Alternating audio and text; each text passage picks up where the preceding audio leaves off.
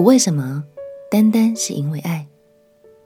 朋友平安，让我们陪你读圣经，一天一章，生命发光。今天来读诗篇第五十四篇，这是大卫所作的一首祷告诗。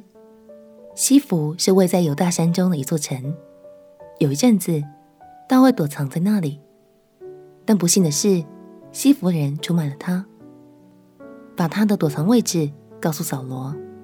于是扫罗又开始对大卫穷追不舍。大卫在这样危急的时刻，依然专心地向上帝祷告。在简短有力的祷告中，我相信你一定可以感受到大卫完全依靠上帝的心。让我们一起来读诗篇第五十四篇。诗篇第五十四篇，神啊！求你以你的名救我，凭你的大能为我伸冤。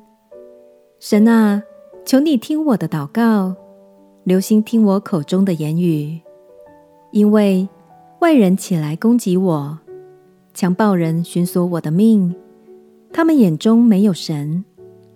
神是帮助我的，是扶持我命的，他要报应我仇敌所行的恶。求你凭你的诚实灭绝他们。我要把甘心祭献给你，耶和华啊！我要称赞你的名，这名本为美好。他从一切的急难中把我救出来，我的眼睛也看见了我仇敌遭报。感谢神，大卫选择将仇敌交托给神，代表他相信神的公义，也相信神的保守。大卫对神说。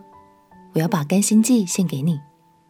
所谓的甘心祭，就是指没有任何目的性，单单只为了感谢神而自愿献上的祭。大卫爱神的心，是不是真的很可贵呢？鼓励你，今天也来献上甘心祭吧。